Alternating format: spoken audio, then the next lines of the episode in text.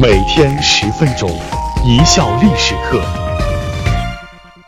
大家好，我是主播小溪，今天我们来说一说明代王爷的致富经验。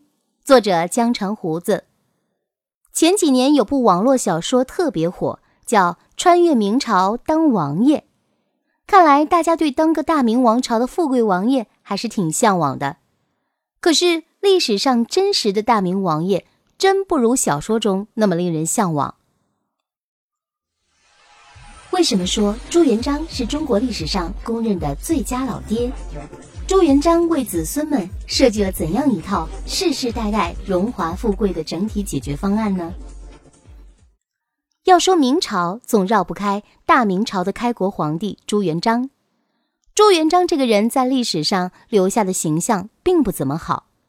几乎所有的史料都认为他为人刻薄且残忍，他对他的敌人、对手下大臣、对故交、对妻妾都很冷血无情，唯有在自己的子孙面前，他却满面慈祥、温柔体贴的无以复加。开国不久，还没来得及大封功臣，他便急不可待地把所有儿子都封为亲王。虽然他最小的儿子那一年刚一岁，他规定。皇族子孙不受普通法律约束，不归当地官府管制。诸王的府地、服饰和军旗只比天子低一等。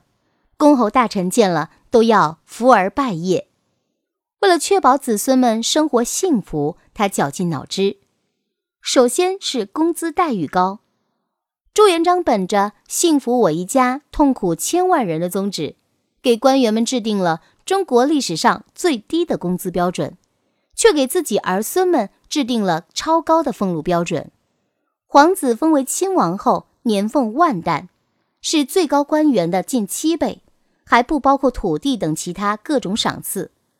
除亲王外，郡王两千担，镇国将军一千担，辅国将军六百担，镇国中尉四百担，辅国中尉三百担，奉国中尉两百担，公主及驸马两千担。其次是福利好，他规定皇族不必从事任何生产，皇族的所有消费需要都由国家承担。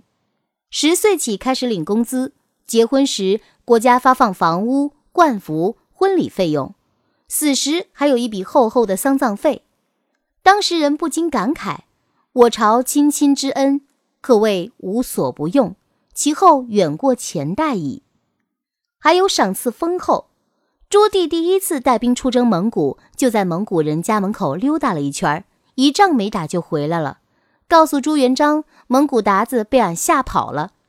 朱元璋高兴之下，赏赐宝钞一百万锭，按照当时的官价，一锭宝钞折银五两，也就是五百万两银子。要知道，那时候中央级别的高级官员的工资一年也就是几百两。这么做的后果。直接造成了藩王权力过大，这些藩王有钱又有地盘，手上还掌握军队，不出来闹点事情都不好意思跟兄弟们打招呼。于是朱棣造反了，成功的从他侄子手上抢到了皇帝的宝座。朱棣上台后，对皇室的规定做了哪些修改？为什么说宗室问题是导致明朝衰亡的一个重要原因？当上皇帝之后的曾经的藩王朱棣意识到了要对藩王多加限制，于是修改了皇室的相关规定。最关键的是加了一条不许出门。亲王们若想出城溜溜弯儿，得专门派人千里迢迢向皇帝递交申请。如果没有皇帝的亲自许可，亲王连出城扫墓都不行。为了防止亲王们有串通的机会。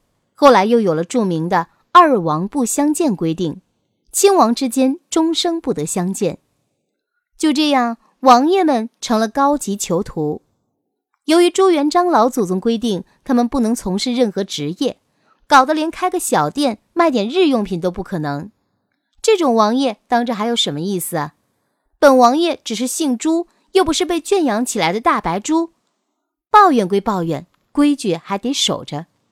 于是乎，明朝王爷们只有一件事情可以干了：找小老婆。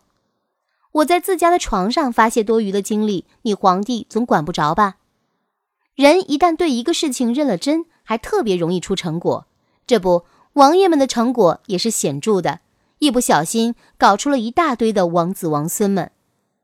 老百姓家里多人口，无非也就是加双筷子的事情，皇帝家就要给个爵位，给个封地，发点俸禄之类。时间一长，这就成了个事儿了。为什么呢？这还得从老朱家的人的性格说起。要说这老朱家的人有个通病，爱财，特别爱财。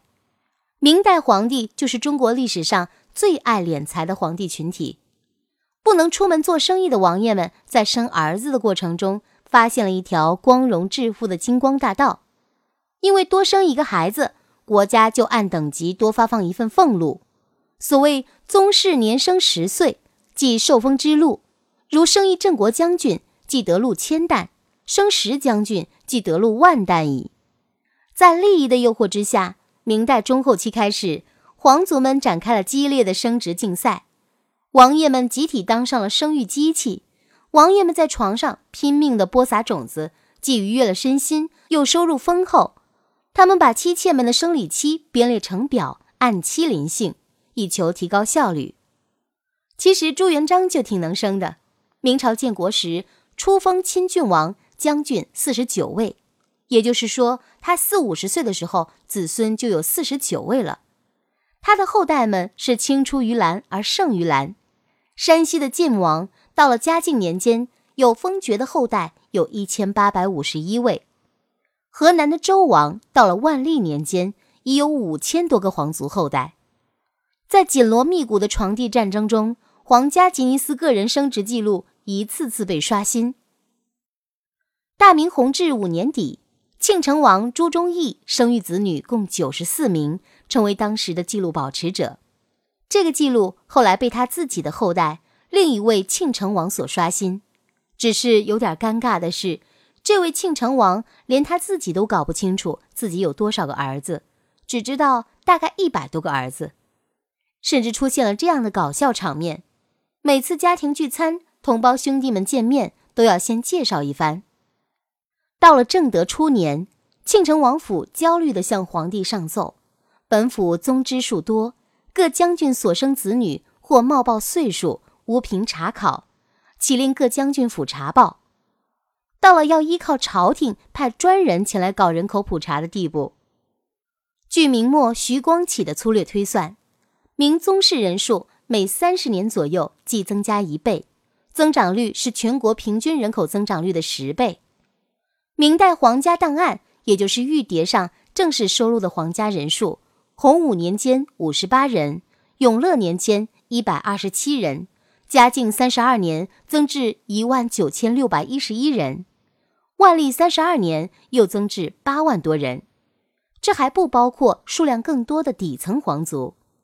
据人口史专家推算，到明朝末年。朱元璋的子孙已繁衍至近百万人之多，于是大问题出现了。各地长官惊慌地发现，本地的财政收入已经不够供养居于此地的皇族，日益膨胀的皇族宗室人口和负担，成为明朝中晚期最严重的问题。如嘉靖三十一年，全国税粮总收入为二千二百八十五万担，而各王府的岁禄开支。就达八百五十三万担，占全国税粮总收入的百分之三十七，成为国家经费中的最大开支。庞大的宗室、巨额的宗禄开支，造成明王朝严重的财政危机，使得老百姓的赋税徭役日益繁重。这正是导致明朝衰亡的一个重要原因。感谢大家的收听，本节目由一笑而过工作室出品。